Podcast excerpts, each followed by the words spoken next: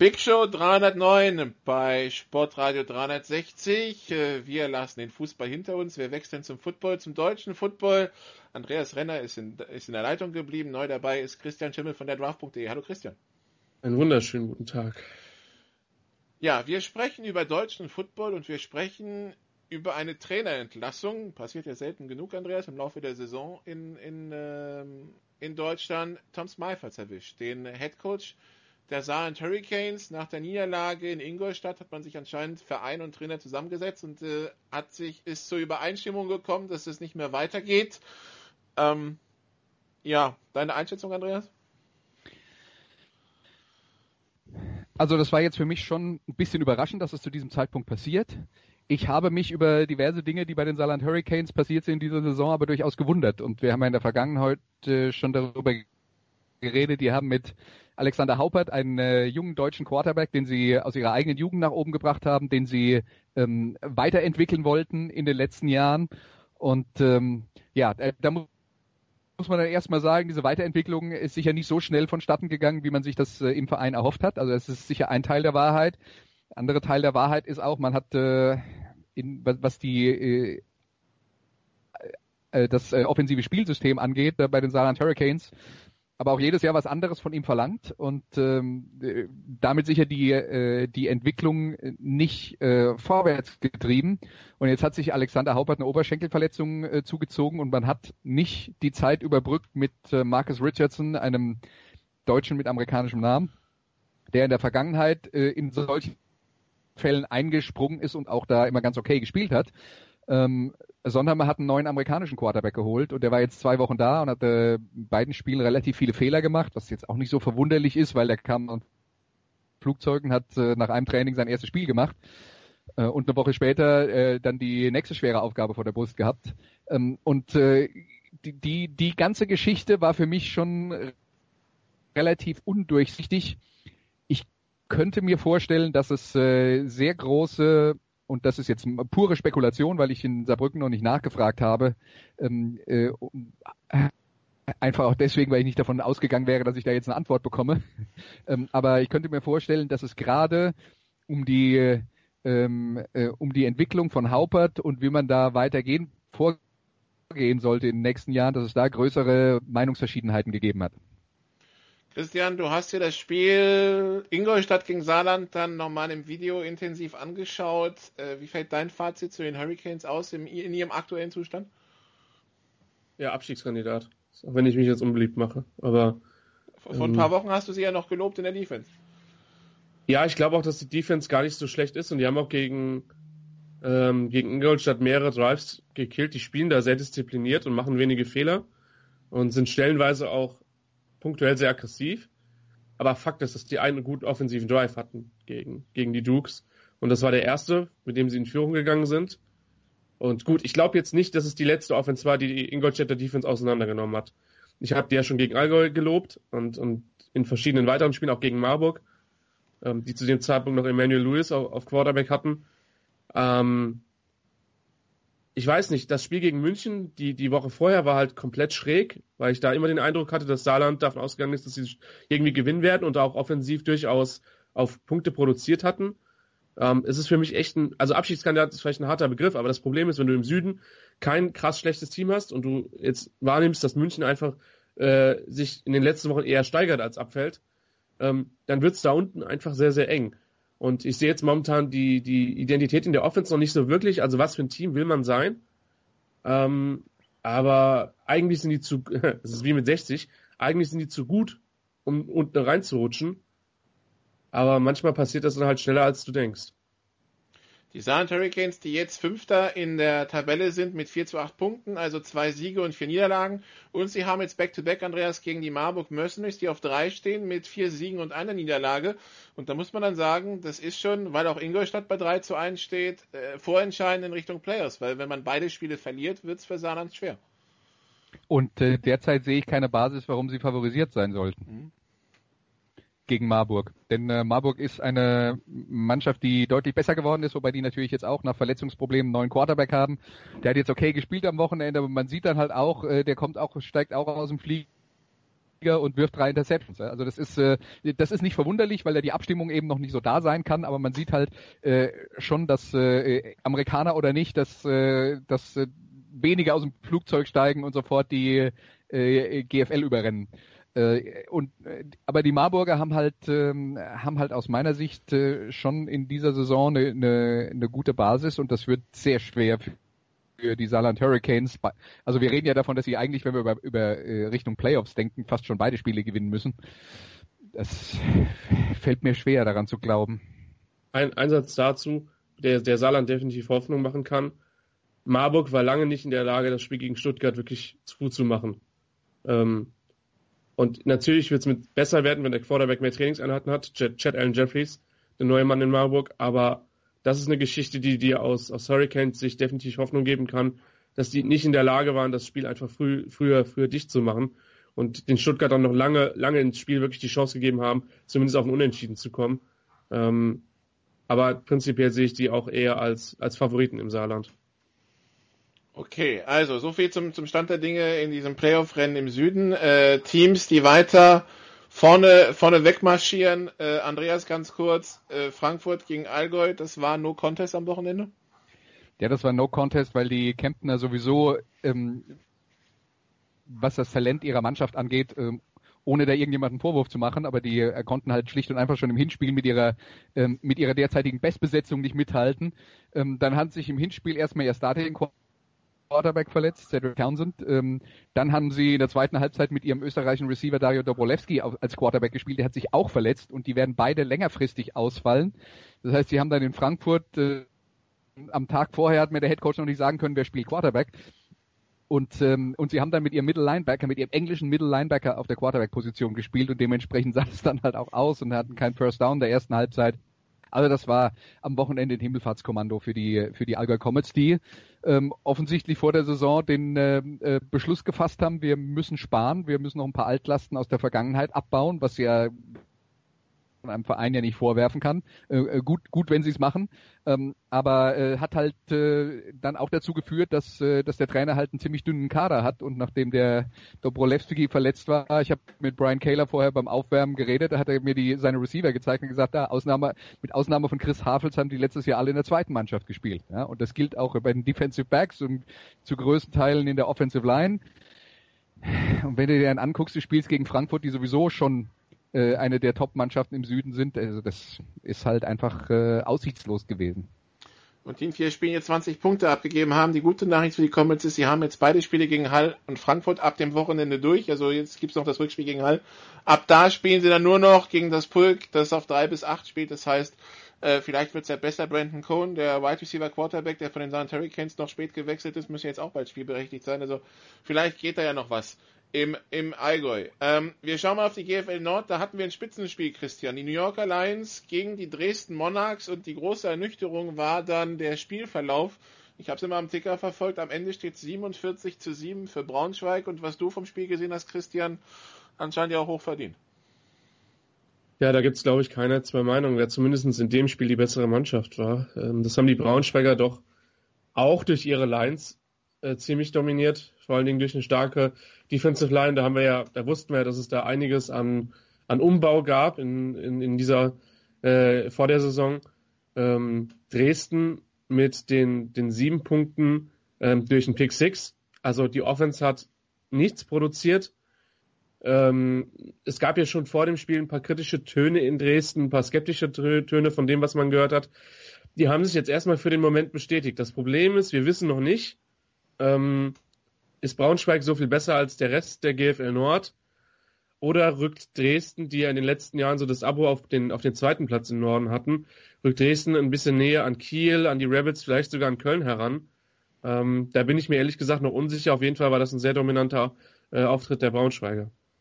Und ein Teil einer Antwort, Andreas, bekommen wir am Wochenende, wenn der große Kracher in Dresden steigt, im DDV-Stadion zwischen den Dresden Monarchs und den Kiel Baltic Hurricanes. Nach dieser Rutsche in Braunschweig gilt dann für Dresden aber auch eigentlich Siegpflicht, weil wenn man das auch verliert gegen, gegen Kiel, dann wird's auch in Sachen Playoff-Heimspiel schon mal ein bisschen schwerer.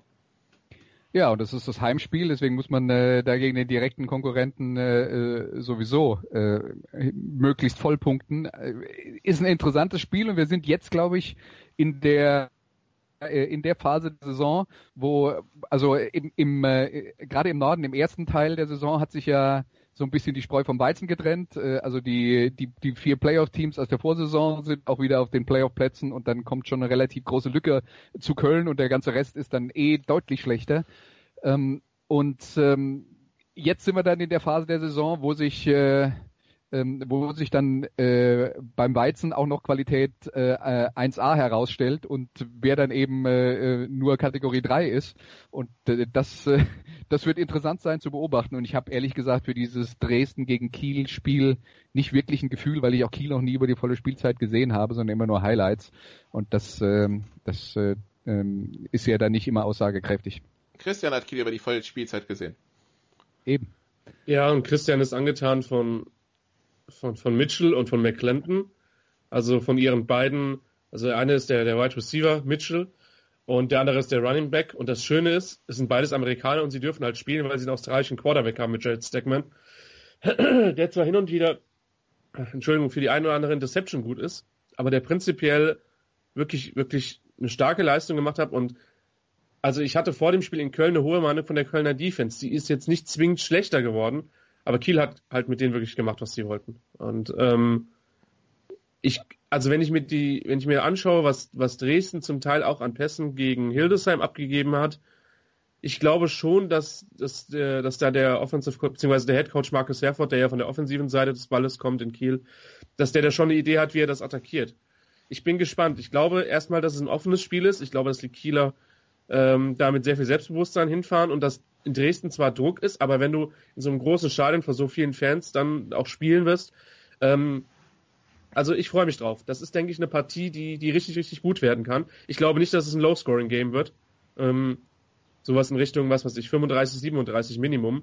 Ähm, aber das wird interessant werden. Ich habe ich traue mir jetzt auch nicht zu, dann Favoriten zu nennen, auch wenn ich von den Kielern vor allen Dingen in der Offense wirklich ähm, einen sehr guten Eindruck habe bis jetzt. Ja, komm, das, das, ist doch jetzt eben unterbewusst rausgerutscht. Du hast 35, 37 ich gesagt. sehr gut, sehr scharf Analyse.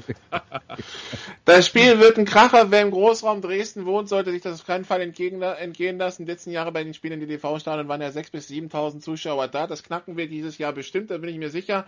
Für die, die nicht im Großraum Dresden wohnen, das, äh, das Spiel läuft auch bei MDR im Livestream, Andreas. Äh, zeichnet das deutsche Football jetzt vielleicht doch auch so langsam hier und da auch in der, in der, in der Fernsehlandschaft ankommt. Ja, das würde uns ja alle freuen. Ähm, das ist, äh, ist ein Schritt. Ja, äh, sind noch viele weitere Schritte äh, nötig, um dahin zu kommen, wo man gerne sein will. Aber ja, also ähm, ich finde es gut, dass das Interesse da ist und hoffen wir, dass das bleibt. So, und dann kommen wir zum anderen Kracher am Wochenende. Ähm, das Spiel, auf das wir seit anderthalb Jahren gewartet haben, beziehungsweise seitdem Frankfurt richtig Gas gibt, auch in der zweiten Liga, ja eigentlich schon da die Frankfurt, die Samsung Frankfurt Universe empfängt die New York Alliance zum Eurobowl. Ähm, ich bin persönlich sehr gespannt auf das Duell Casey Terrio gegen die Frankfurter Defense. Andreas wird es für den Livestream der Frankfurter kommentieren. Ähm, Top-Spiel, das könnte auch ein German Bowl sein. Was, äh, was, was erhoffst du dir von dem Spiel? Also ich erhoffe mir eine spannende Partie. Das ist jetzt erstmal Punkt Nummer eins.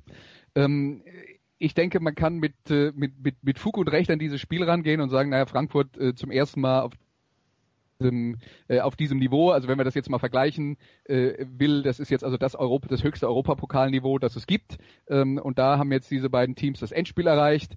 Ähm, das ist äh, das ist eine tolle Herausforderung. Frankfurt hat allerdings in so einer Sorte von Endspiel noch nicht gestanden und Braunschweig hat die letzten vier German Bowls und die letzten zwei Euro Bowls gewonnen. Also das ist dann schon, ähm, das ist dann schon ein äh, Erfahrungsschatz, auf den die Braunschweiger äh, zurückgreifen können. Auf der anderen Seite werden vermutlich ziemlich viele fanatische Fans in Frankfurt sein. Das wird eine Rolle spielen. Und aus meiner Sicht gibt's zwei Knackpunkte in diesem Spiel. Ähm, und äh, fangen wir jetzt mal erstmal an mit dem Problem, das Frankfurt hat. Äh, jetzt mal abgesehen davon, dass sie nicht so viel Erfahrung haben. Die haben mit einem amerikanischen Quarterback die Saison begonnen, haben auch einen amerikanischen Quarterback und einen deutschen äh, zweiten Quarterback äh, auf ihrem äh, Eurobowl-Kader dann geführt als die äh, beiden Spielmacher und der amerikanische Quarterback hat sich im äh, letzten Eurobowl-Spiel, im äh, Spiel in Berlin verletzt. Äh, die Frankfurter würden sagen, er wurde verletzt, aber auf jeden Fall ist er raus. Ähm, und nachdem kein anderer amerikanischer Quarterback auf diesem Eurobowl-Roster steht, spielt eben jetzt der deutsche Ersatzquarterback, Sonny Weishaupt der das auch in den letzten Wochen in der Liga zum großen Teil gemacht hat, obwohl die Amerikaner schon für den Rest der Saison auch einen anderen amerikanischen Quarterback verpflichtet haben, aber der darf halt nicht im Europapokal spielen. Da hätte er früher gemeldet werden müssen. So, und Sonny Weishaupt hat das so gut gemacht, wie man sich das nur irgendwie vorstellen kann. Der hat äh, über 70 Prozent Trefferquote bei seinen Pässen, neun Touchdown-Pässe, keine Interception, also macht ganz wenig Fehler, aber das waren jetzt natürlich keine großen Herausforderungen, weil die Gegner zu schwach waren in, äh, in den letzten Wochen. Er hat, er hat das so gut gemacht, wie man das erwarten konnte. Man merkt aber auch, dass die Coaches ihn führen. Frankfurt hat mit, äh, mit äh, David Heron äh, als Slot Receiver und mit Salas Nasita als Running Back zwei herausragende Athleten und ganz viel auch vom Frankfurter Passspiel geht nur zu den beiden und ganz viele Pässe sind, wir werfen drei Yards nach rechts, wir werfen äh, einen Pass hinter die Anspiellinie äh, nach links und dann unsere Jungs, die laufen damit und die, die machen dann tatsächlich aus so einem kurzen Pass einen 70 Yard Touchdown. Das heißt, die lassen den Quarterback natürlich auch gut aussehen, weil sie dem Gegner athletisch so überlegen sind. Und das wird jetzt gegen Braunschweig nicht mehr der Fall sein. Die werden dem Gegner nicht mehr athletisch überlegen sein, äh, zumindest nicht so, dass sie äh, 74 Jahre Touchdowns äh, ähm, quasi aus, aus nichts produzieren. Und genau deswegen werden auch die Herausforderungen für Sonny Weishaupt größer werden. Er muss schwierigere Pässe werfen und ob das funktioniert, ich sage nicht, das kann nicht funktionieren. Ich sage nur, er hat es bis jetzt noch nicht gemusst und die Trainer haben es bis jetzt auch selten von ihm verlangt. Also das ist Punkt eins. Das, der spricht eher gegen, äh, gegen Frankfurt und für Braunschweig. Auf der anderen Seite haben die Braunschweiger in den letzten Wochen ohne Christian Bollmann gespielt. Das ist ihr zweiter deutscher Top-Receiver neben Niklas Römer. Der ist seit Wochen verletzt ich habe noch keine Information, ob der, ähm, äh, ob der in Frankfurt spielen kann. Aber wenn er fehlt, dann äh, ist äh, Top Receiver halt bei Braunschweig Niklas Römer, der eine sensationelle Saison spielt bis jetzt, der, dem es auch gut tut, dass, der Fokus auf ihm liegt. Der ist in jedem Spiel der Herausforderung gewachsen, hat über 200 Yards gefangen gegen Dresden im Topspiel. Aber gegen Frankfurt würde er gegen John Tidwell spielen. Und der ist besser als das, was Dresden als Cornerback zu bieten hat. Und der ist besser als vieles andere auf Cornerback, was die GFL zu bieten hat. Wenn es also so wäre, dass Bollmann nicht spielt und Tidwell schafft, Römer aus dem Spiel zu nehmen, dann wird die Sache auch für Casey Terrio richtig schwierig. Und äh, das ist so der zweite Punkt, auf den ich gerne schauen würde. Und da glaube ich, dass in diesem Matchup möglicherweise die Chance für Frankfurt äh, äh, für, für Frankfurt liegt. Aber müssen wir schauen. Also das ist, äh, ich, ich habe noch keine Antworten darauf, wenn mich einer fragen würde, was erwartest denn du, was dann da passiert? Wir sind, wir sind gespannt, wie gesagt, auf das Spiel haben wir lange gewartet und äh, auf die Duelle freuen wir uns. Und Christian, am Sonntag haben wir dann noch äh, ein Spiel, das Playoff-Relevanz haben könnte, nämlich Cologne Crocodiles gegen die Berlin Rebels. Äh, allerdings müssen die Crocodiles das gewinnen, damit es dann noch Playoff-Relevanz hat. Die Crocodiles müssen das gewinnen und sie müssten im besten Fall auch mit mehr als sieben gewinnen, um den direkten Vergleich zu holen. Acht. Ja. Hä? Acht. Acht. Ja. Ähm, ja, man sieht zwar, wenn man sich die Tabelle anschaut, im Norden eine, schon einen, einen gewissen Abstand von, äh, von vier auf fünf. Ähm, aber man muss dazu sagen, dass, ähm, dass, die, dass die Rebels bis jetzt halt auch nur eine richtig gute Mannschaft gespielt haben. Das war das Hinspiel gegen Köln, das sie mit 14 zu 6 gewonnen haben. Ähm, und äh, die Kölner unter anderem schon gegen äh, zweimal gegen Kiel gespielt haben. Also deswegen es ist zwar ein gewisser Abstand der Tabelle da, der ist aber jetzt auch nicht zwingend so aussagekräftig. Ich glaube, dass das ein sehr interessantes Spiel wird, weil die Kölner vor zwei Wochen das erste Mal sowas wie ein Passspiel hatten. Das hatten sie in, in Berlin definitiv nicht. Und dementsprechend rechne ich mit einem wirklich guten Footballspiel. Okay, dann kommen wir zu den Highlights am Wochenende. Äh, Andreas, ich nehme an, es ist der Eurobull. Das ist natürlich der Euro Bowl, da bin ich dann selber im Stadion, werde das auch äh, kommentieren, aber natürlich werde ich auch ähm, die deutsche Fußballnationalmannschaft äh, mir angucken, auch wenn es nur gegen San Marino geht, äh, wie, äh, wie das junge Team die Herausforderungen äh, meistert. Ähm, man kann ja in so einem Spiel auch gut oder schlecht aussehen, selbst wenn man äh, am Ende auf jeden Fall gewinnt, äh, aber es ist halt auch die Frage, ob man es äh, 2-0 oder 2-1 gewinnt oder 6-0. Äh, auch da äh, gibt es ja Qualitätsunterschiede. Und außerdem haben wir noch die French Open in der entscheidenden Phase. Wir haben äh, die, den Stanley Cup in der entscheidenden Phase und wir haben die NBA Playoffs in der entscheidenden Phase. Also ich glaube, ich werde ziemlich viel Sport gucken an diesem Wochenende. Wobei, wobei die NBA Playoffs irgendwie so schon im Gefühl in der entschiedenen Phase sind. Aber das ja, aber, nur aber, Ja, das stimmt, aber das war ja jetzt auch das Spiel heute Nacht, das jetzt auch wirklich so in allerletzter Sekunde beziehungsweise in der letzten Minute dann für die Warriors gekippt ist, nachdem äh, die äh, äh, Cavaliers zwischendurch äh, die, die Nase